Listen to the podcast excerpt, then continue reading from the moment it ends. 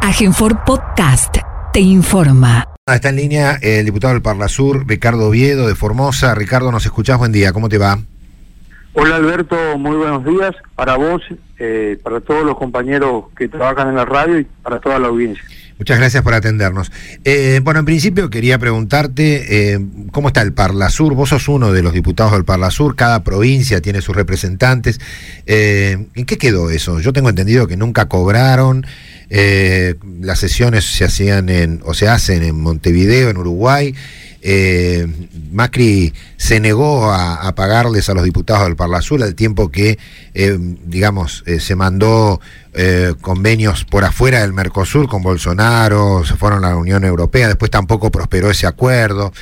Eh, me gustaría que vos nos cuentes un poquito eh, cu- cuál es la situación eh, de- el hoy, el día de hoy, por ejemplo, para, para el Parla Sur y para el Mercosur con todo lo que está pasando.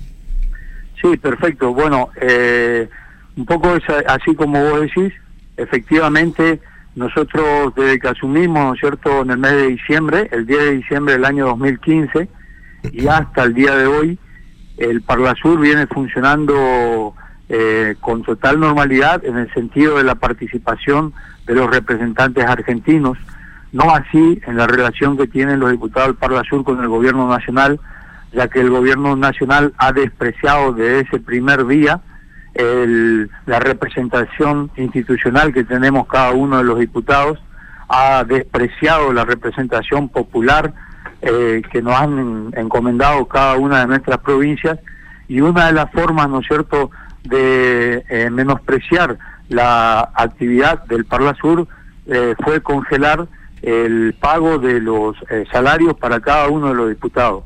Y desde ese entonces nosotros estamos eh, participando activamente y trabajando eh, sin cobrar ningún salario.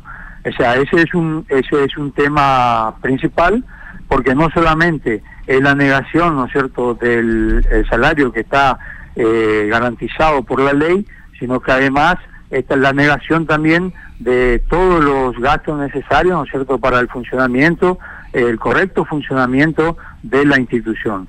Eh, a pesar de todo eso, eh, nosotros hemos eh, logrado tener el 100% de las sesiones programadas a lo largo de estos cuatro años.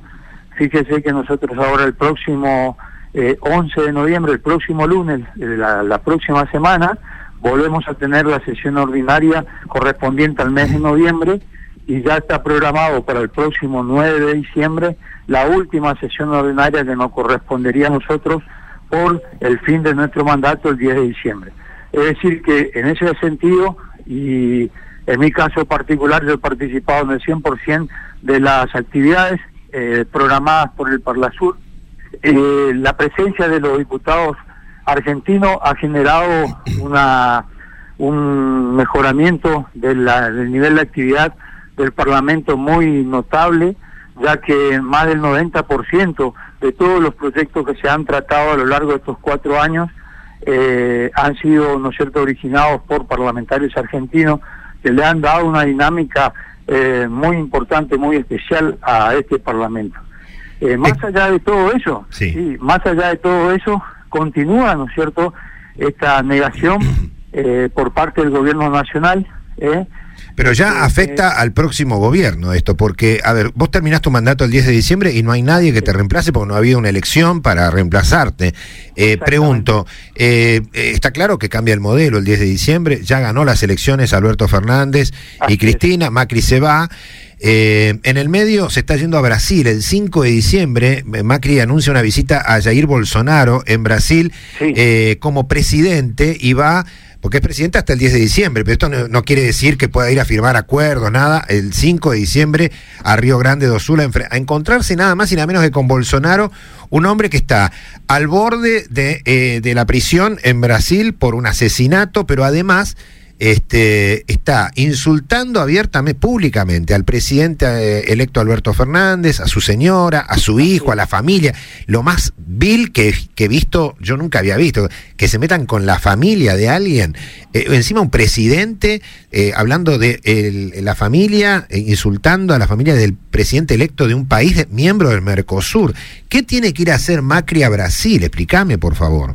Bueno, realmente es incomprensible eh, fundamentalmente porque, como bien lo escribiste, en estos últimos tiempos y principalmente desde los resultados de las pasos, cuando se vio claramente que el, el pueblo argentino eh, le decía basta y le decía no a este modelo de exclusión, de pobreza, ¿no es cierto?, y de sometimiento al Fondo Monetario Internacional que ha desarrollado Macri, entonces este, Bolsonaro salió a atacar directamente al, al ahora electo presidente de la Argentina, generando una situación institucional, ¿no es cierto?, bastante grave. Fíjate vos que además esta reunión en la que, eh, que se va a hacer el próximo 5 de diciembre, se hace porque, lógicamente, termina el mandato pro tempore de la presidencia pro tempore de Macri y lo tiene que traspasar precisamente a Bolsonaro. Pero esta reunión estaba prevista para después del 10 de diciembre y Bolsonaro lo adelantó, ¿no es cierto? Él lo adelantó para no encontrarse precisamente con Fernández. ¿Le tiene miedo a Fernández? Fernández, exactamente, y que fuera Fernández el que le traspasara la presidencia pro tempore. Entonces, es evidente que este, acá se está generando, ¿no es cierto?, eh, inútilmente y sin ninguna necesidad, una situación de inconveniencia, si se quieren, las relaciones institucionales entre dos países. Ya hay comunicación de Cancillería. Aún en el gobierno de Macri, Fauri no, se, no pudo hacer otra cosa más que eh, enviar una carta pidiendo que eh, bajen los decibeles, ¿no? Porque la verdad que es una vergüenza. Yo nunca había visto que un presidente insulte al presidente electo de otro país. Digo, es una intromisión, es una intromisión directa en los Sin ningún motivo, además, ¿no? Porque no. está, ¿no es cierto?, directamente rechazado y está eh, por las Naciones Unidas. Por ejemplo, uno de los principios básicos de, las relaciones internacionales era no intromisión en los asuntos internos de cualquier país. Eh, fíjese que esa es un poco la postura que realiza, que va a tener Alberto Fernández a partir del 10 de diciembre con el tema de, por ejemplo, Venezuela que también es un tema que Bolsonaro ataca directamente, inclusive. Porque cumple órdenes de Trump. A ver, igual que Macri, son dos soldaditos de Trump, ¿no? Exactamente, que han promovido incluso la intervención militar en Venezuela. Claro. Y, y Alberto Fernández va a defender en forma conjunta, alineado con México y con Uruguay, la no intromisión en los asuntos internos del país, en este caso de Venezuela, y promover las líneas de diálogo necesarios para que los venezolanos internamente y a través de su constitución y de sus leyes puedan encontrar un camino de diálogo, de paz, de concordancia para resolver este problema tan grave que está pasando el pueblo venezolano. ¿Qué pasa con el Parlasur? ¿No pueden emitir un documento ustedes eh, eh, reclamándole a Bolsonaro que se abstenga de hacer declaraciones insultantes al presidente de la Argentina electo el, el último domingo, que ya está claro que es el presidente electo? Seguramente...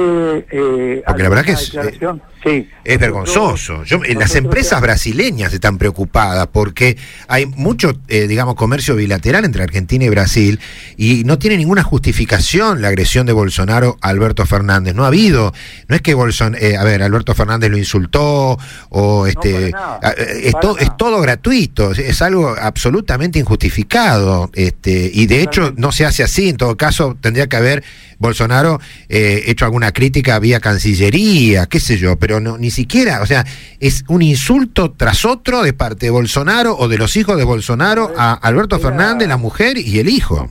Una discriminación. Es la expresión clara, es la expresión clara de la soberbia del poder, ¿no es cierto?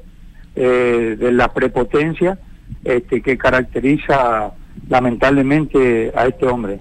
Así que seguramente nosotros en el Parlasur, a través de la bancada progresista, eh, que incluye a representantes de todos los países eh, estados eh, que forman parte del Mercosur, haremos algún tipo de declaración y propondremos para que el mismo sea aprobado en el próximo en la próxima reunión del 11 de noviembre, porque creo que hay que dejar muy en claro que es necesario, ¿no es cierto?, resguardar la paz eh, y fundamentalmente resguardar, ¿no es cierto?, el respeto entre las instituciones y fundamentalmente a nivel de la, de la presidencia, de las cancillerías correspondientes. ¿Qué esperas, Ricardo, del nuevo gobierno eh, de Alberto Fernández y Cristina? ¿Qué, qué esperás de, de, este cambio de modelo? Nosotros, eh, nosotros hemos tenido la suerte de poder reunirnos con Alberto Fernández. si ustedes se recuerdan, después de, de haber sido designado, eh, de haber sido eh, designado como candidato a presidente cuando a los tres días que Alberto Fernández quedó eh, definido que iba a ser el candidato a presidente por el Frente de Todos, él hizo un viaje, el primer viaje que hizo lo hizo a Uruguay, eh, para reunirse con el expresidente Mujica. Sí. Y en esa oportunidad... Que ahora es senador, a partir de ahora ingresa como senador.